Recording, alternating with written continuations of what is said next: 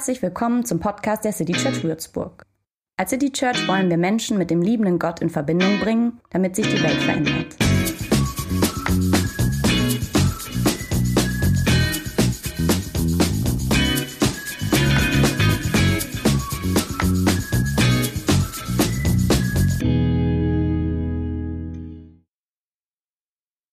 Ich fange mit einer These an. Ist nicht von mir, ich sage später, von wem ich die adaptiert habe. Die lautet so, das Leben besteht im Wesentlichen, nicht nur vielleicht, aber doch im Wesentlichen aus Verlieren und Wiederfinden. So etwas verlieren ist eine hässliche Sache. Ich äh, bin tatsächlich jemand, der öfter mal Gegenstände verliert. Ich verlor einen silbernen Ring. Nicht der Ehering, aber einen silbernen Ring, ähm, der eine gewisse Bedeutung hatte. Ähm, wahrscheinlich existiert dieser Ring noch, allein ich habe keine Ahnung wo. Ähm, ich bemerkte die Abwesenheit dieses Ringes nicht sofort, äh, weil ich ihn jetzt auch nicht ständig trug, aber irgendwann merkte ich, ich habe keine Ahnung, wo dieser Ring eigentlich ist. Ähm, und damit ist er für mich unwiederbringlich verloren, obwohl er wahrscheinlich, wenn ihn nicht jemand fand und in den Schicksalsberg geworfen hat, wahrscheinlich irgendwo auf diesem Planeten noch existiert. Ich nehme an, sogar in unserem Haus. So, traurig, etwas verlieren. Man kann Wichtigeres verlieren als das. Man kann äh, Freundschaften verlieren. Einst hattest du sie und jetzt sind sie ziemlich unwiederbringlich verloren. Man kann einen Doktortitel verlieren. Man kann seine Gesundheit verlieren oder Teile davon. Man kann Hoffnung verlieren. Menschen kann man auch verlieren. Ähm, man kann seine Unschuld verlieren. Manche verlieren den Sinn, die Lust am Leben, die Kraft zum Leben, den Grund, morgens aufzustehen. Manche verlieren Arbeit, manche verlieren den Verstand. Die These oder ein Teil dieser These am Anfang lautet, das Verlieren macht einen wesentlichen Teil des Lebens aus. Und das will ich jetzt ein bisschen erläutern. Seit das Universum geboren wurde, befindet es sich in Auflösungserscheinungen. Es verliert sich so langsam. Und du, seit du geboren wurdest, auch. Das merkst du noch nicht, bis du 25 bist, aber irgendwann dann.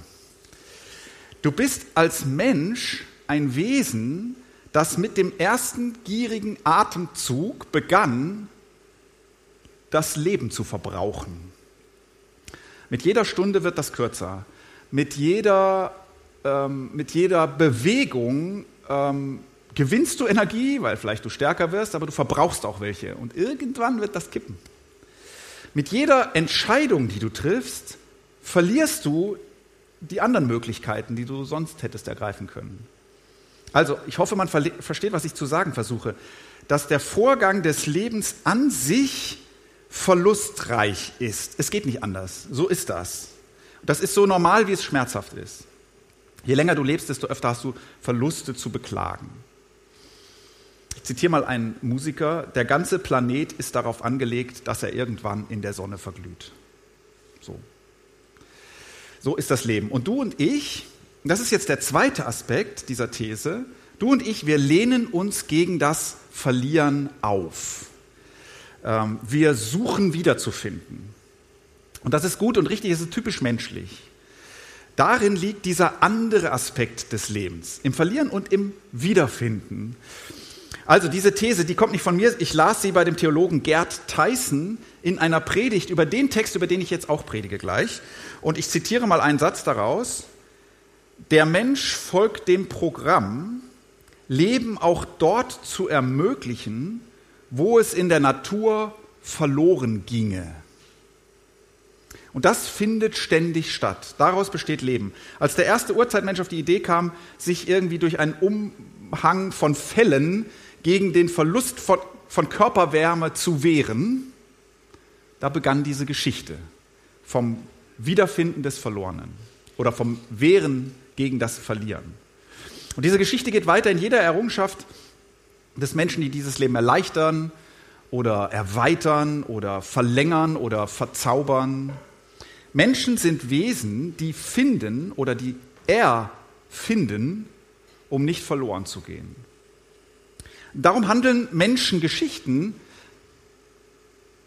zum Beispiel, wenn sie von verlorener Liebe handeln, wenn es gute Geschichten sind, ja, manchmal, manche werden auch kitschig, aber meistens handeln sie dann auch von wiedergefundener Liebe.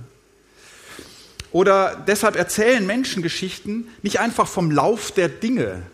Das kannst du in so Natursendungen sehen. Da passiert einfach eigentlich nichts, sondern wie die Tiere so leben. Aber Menschengeschichten handeln eigentlich nicht einfach von dem, wie es so läuft, sondern eher von abenteuerlichen Wegen, die man suchen muss, zusammen mit Gefährten, ähm, um irgendwo hinzukommen. Sie handeln vom dänischen Spieler, der auf dem Spielfeld, auf dem Fußballfeld sein Leben verliert, aber sie handeln auch von einem Notarzt, der das Leben wiederfindet. Ich sah letzte Woche die Doku, um noch ein Fußballbeispiel zu bringen. Diese Doku Schwarzer Adler. Ihr müsst die anschauen, finde ich. Ich glaube, was Besseres kommt dieses Jahr nicht auf die Leinwand. Findet ihr in der ZDF-Mediathek noch ein paar Tage oder Wochen. Es geht da um Rassismus im Fußball. Und das ist eine traurige Geschichte. Ähm, sie handelt eigentlich davon, dass Menschen ihre Würde verlieren, ähm, indem sie rassistische Scheiße von den Rängen brüllen. Und sie handelt auch davon, wie Menschen beinahe ihren Selbstwert verlieren, weil diese Sprüche sie treffen.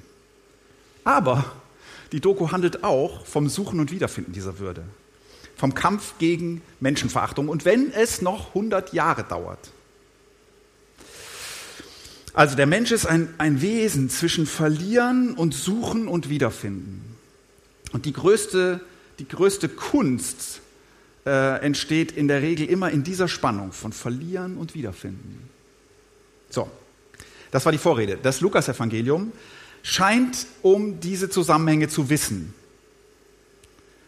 Oder es, es ist irgendwie latent im Hintergrund. Auf jeden Fall ordnet das Lukas-Evangelium, der Autor, drei Geschichten, die Jesus von Nazareth erzählte, die sich ums Finden, äh, ums Suchen und Finden drehten, aneinander, nebeneinander, Kapitel 15, und zwei davon lese ich jetzt vor. Jesus war ständig umgeben von Zolleinnehmern und anderen Leuten, die als Sünder galten. Sie wollten ihn alle hören. Die Pharisäer und die Schriftgelehrten waren darüber empört. Dieser Mensch gibt sich mit Sündern ab und isst sogar mit ihnen, sagten sie. Da erzählte ihnen Jesus folgendes Gleichnis. Angenommen, einer von euch hat hundert Schafe und eins davon geht ihm verloren. Lässt er da nicht die 99 in der Steppe zurück und geht dem Verlorenen nach, bis er es findet? Und wenn er es gefunden hat, dann nimmt er es voller Freude auf seine Schultern und trägt es nach Hause. Und dann ruft er seine Freunde und Nachbarn zusammen und sagt zu ihnen, freut euch mit mir, ich habe das Schaf wiedergefunden, das mir verloren gegangen war. Ich sage euch, genauso wird im Himmel mehr Freude sein über einen einzigen Sünder, der umkehrt, als über 99 Gerechte, die es nicht nötig haben, umzukehren. Oder, wie ist es, wenn eine Frau zehn Silbermünzen hat und eine davon verliert. Zündet sie da nicht eine Lampe an, kehrt das ganze Haus und sucht in allen Ecken, bis sie die Münze gefunden hat. Und wenn sie sie gefunden hat, ruft sie ihre Freundinnen und Nachbarinnen zusammen und sagt, freut euch mit mir, ich habe die Münze wiedergefunden, die ich verloren hatte, ich sage euch. Genauso freuen sich die Engel Gottes über einen einzigen Sünder, der umkehrt. Das sind diese zwei kleinen Geschichten, danach kommt noch die von dem verlorenen Sohn. Aber diese zwei kleinen Geschichten über Suchen und Wiederfinden, die heute dran sind. Und sie sind erzählt von einem, der es liebte, Wahrheiten über Gott und die Welt in kleine Geschichten zu packen. Und diese zwei sind wirklich sehr klein, sehr kurz. Wenn man sich mal überlegt, man würde die beiden Geschichten verfilmen, dann denkst du kurz drüber nach und denkst, nee, das brauchst du nicht machen, da, da kommt keine richtige Spannung auf. Da, so. Sehr kurze Geschichtchen. Und die erste mit dem Schaf, die kennt ihr wahrscheinlich. Die zweite ist ein bisschen unbekannter mit dieser Münze.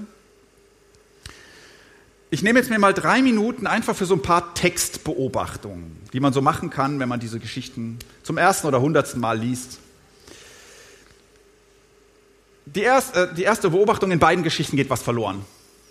In beiden Geschichten sucht jemand, findet und dann Freude. So, dann wird gefeiert. Beide Geschichten nennen Zahlen. Ne? Eins von 100, eins von 10. Also es geht ein Bruchteil von etwas verloren in beiden Geschichten. Und zumindest der Hirte, bei der Frau ist das irgendwie nicht so, aber der Hirte ähm, riskiert diese 99, indem er sie zurücklässt, nur um das eine jetzt zu finden. Denn wenn etwas verloren geht, dann ist es für diesen Moment vielfach wichtiger als das oder die, die noch da sind. Könnt ihr euch mal im Kopf behalten, wenn das nächste Mal die Not einer Menschengruppe in den Fokus, in den Blick genommen wird, weil diese Menschengruppe das vielleicht auch einfordert und dann andere sagen, ja, aber die Nöte von allen Menschen sind doch wichtig. Ja, nein, würde Jesus vielleicht sagen. Nein, es geht jetzt um das Verlorene. Im Prinzip sagen die Geschichten ja fast so ein bisschen, ist doch so, oder? Also so ist das doch, wenn man ein Schaf oder wenn man eine Münze, ist doch so. Sucht man doch. So, das Verlorene wird in beiden Geschichten in das Licht leidenschaftlicher Aufmerksamkeit getaucht. Dieses Schaf, diese Münze. Das Verlorene wird geliebt. Ähm, darum wird es gesucht. Das Verlorene ist wertvoll. Und das ist wichtig, ähm, denn man könnte so eine Geschichte über etwas, was verloren geht, ja auch ein bisschen anders schreiben. Man müsste ja kein Schaf nehmen, man könnte ja auch eine verlorene Giftschlange suchen oder so, aber schon wäre das ein bisschen anders. Oder keine Silbermünze, sondern ein paar Cent. Nee, ähm, die Geschichten ziehen unsere Sympathie zu dem, das verloren ging. Und das ist wichtig. So, was kann man noch beobachten? Die beiden Geschichten haben eine männliche und eine weibliche Hauptrolle, Hirte und Frau. Ähm, die Geschichten vom Verlieren und Finden gehen uns nämlich alle an. Es ist irgendwie so eine Menschheitsgeschichte. Der Mann handelt fast ein bisschen fahrlässig, als er die 99 zurücklässt. Da unterscheidet sich sein Handeln ein bisschen von der Frau. Das würde ich jetzt übrigens nicht auf Frauen und Männer so münzen, ne? aber ist jetzt in dieser Geschichte so. Sie in der zweiten Geschichte ähm, handelt sehr gründlich. Also die Intensität ihrer Suche wird sehr ähm, nochmal betont. Lampe anzünden, ganze Haus kehren, in den Ecken suchen. So. Also sie verändert auch die Umgebung, in der sie gesucht hat. Das macht der Hirte irgendwie nicht. Und letzte Beobachtung, nee, vorletzte, dass das, was gesucht wird, das ist völlig passiv. Also das Schaf tut überhaupt nichts, um nach Hause zu finden. Münze jetzt sowieso nicht.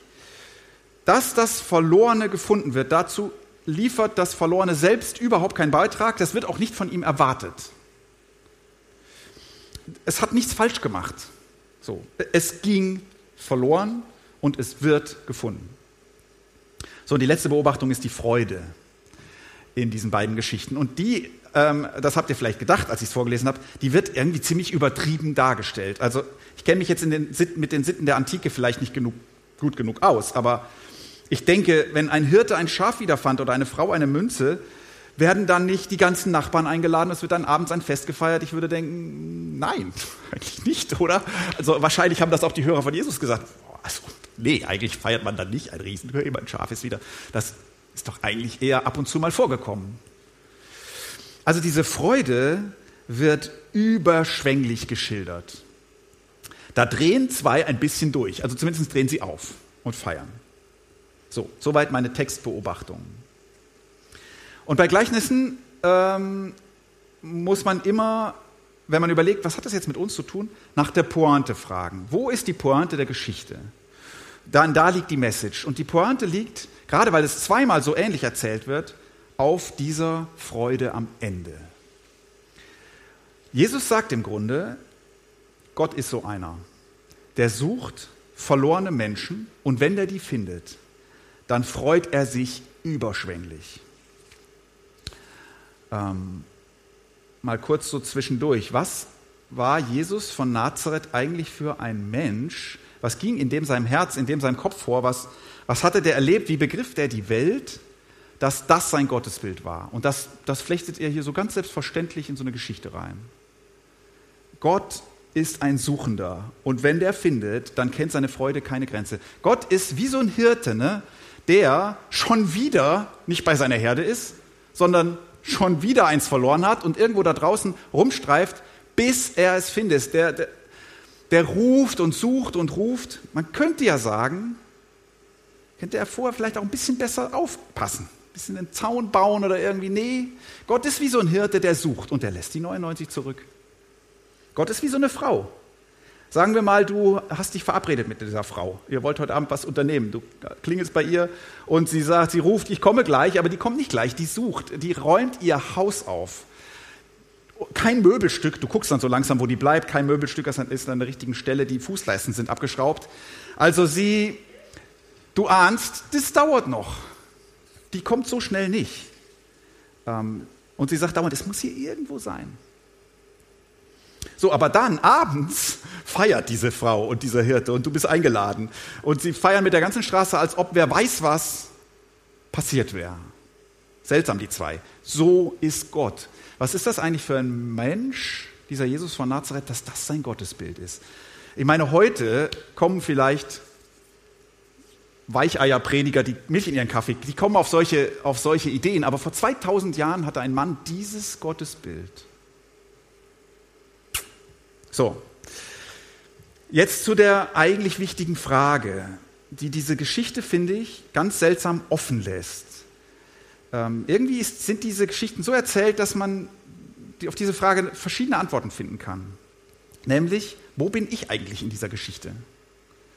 Also, anders gesagt ist das ja die Frage, was will die Geschichte mir und dir sagen? Aber diese Antwort findet man, indem man ja sich irgendwie mit dieser Geschichte, mit irgendjemandem in dieser Geschichte identifiziert.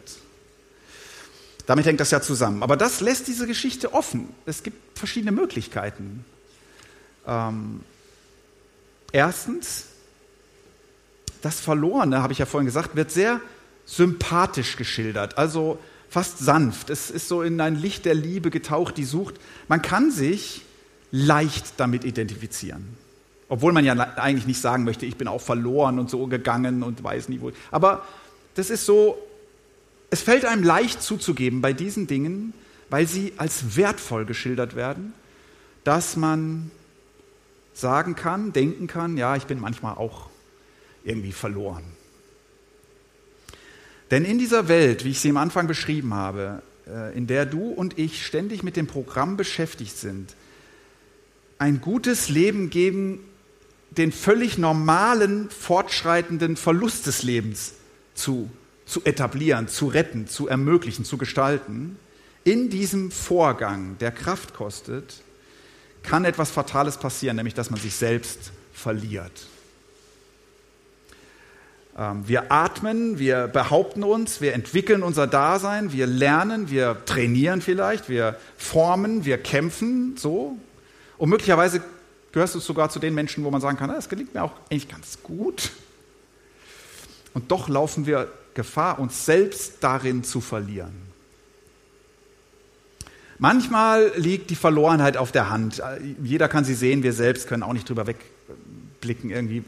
Wenn, wenn man zum Beispiel in einer toxischen Beziehung verloren ist oder, oder wenn man in einer Sucht sich verloren hat oder in völliger Arbeitsüberlastung, man würde da gern raus, man kommt da nicht raus, man hat das Gefühl, ich muss, ich brenne irgendwann daran aus, ich mache trotzdem morgen weiter irgendwie oder in Geldsorgen oder in, ja, man kann sich auch in sinnloser Langeweile verlieren oder in Isolation oder was immer und man weiß, da, da, da bin ich irgendwie verloren drin. Man kann aber, glaube ich, auch Verlorenheit erleben, wenn, wenn, wenn äußerlich man eigentlich nicht in so fetten Dingen steckt, die echt problematisch sind.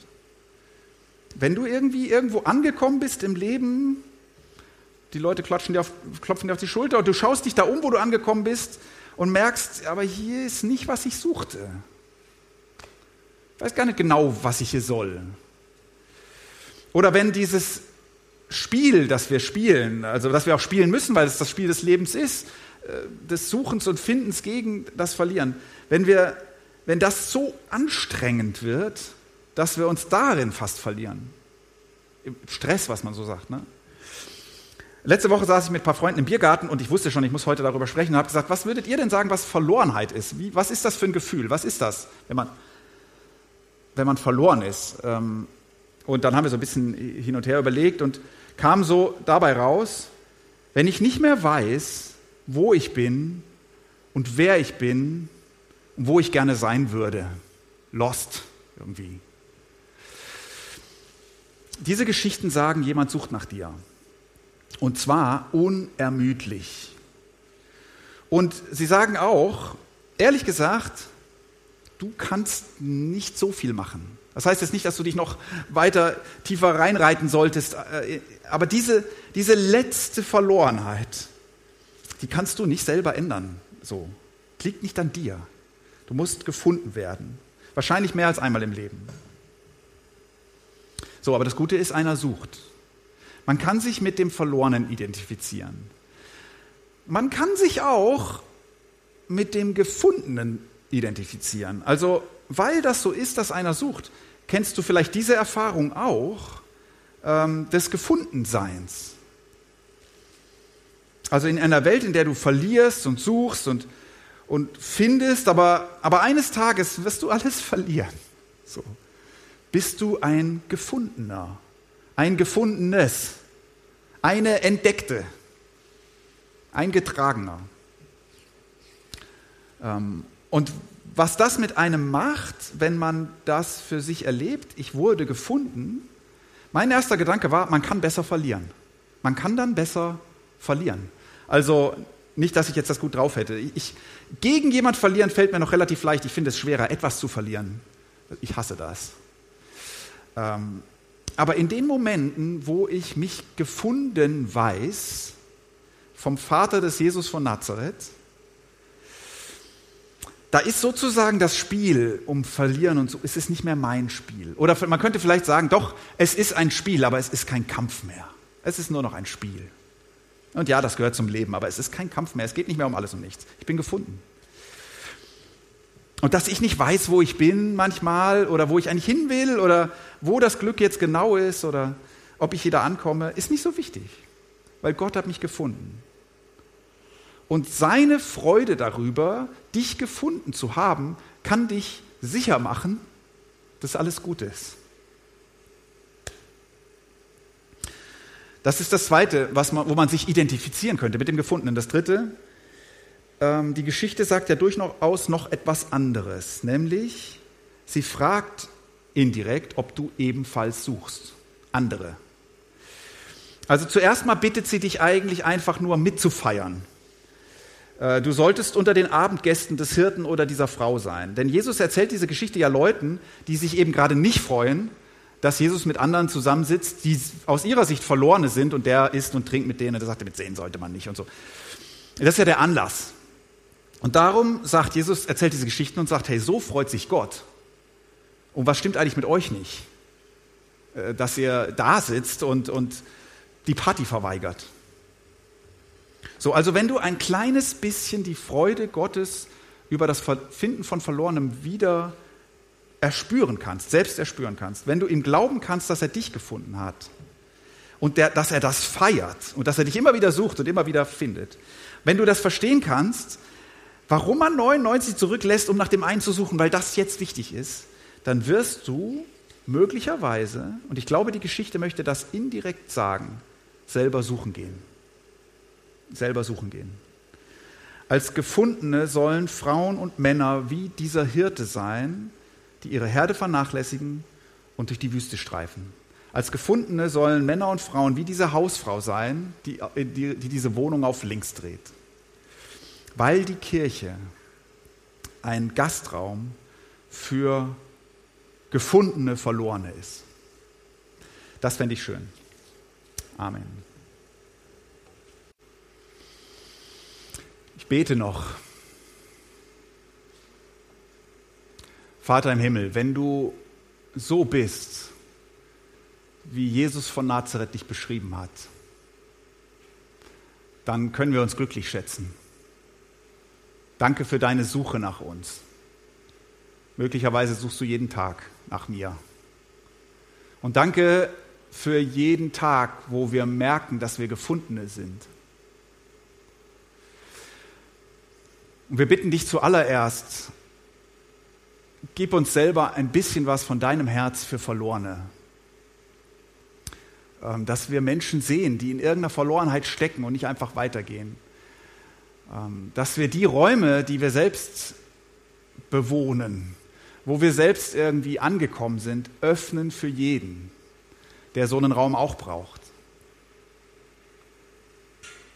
Wir bitten dich auch für uns selber, weil wir sind oft genug auch Verlorene. Danke für jeden, der dann nach uns sucht. Und danke für jeden hellen Moment, wo wir merken, dass du nach uns suchst. Und ähm, wir bitten dich, dass, dass dein Finden uns auch verändert, dass wir nicht immer wieder in dieselben Dinge laufen, wo wir uns dann erneut verlieren.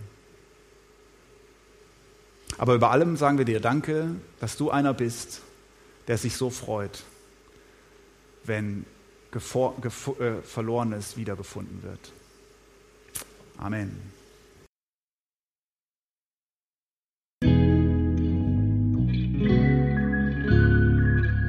Infos zu dem, wer wir sind und was wir machen, kannst du unter citychurch.de nachlesen. Wenn du uns unterstützen willst, und wir brauchen Unterstützung, findest du Informationen dazu in den Show Notes oder unter citychurch.de-spenden. Vielen Dank und bis zum nächsten Mal.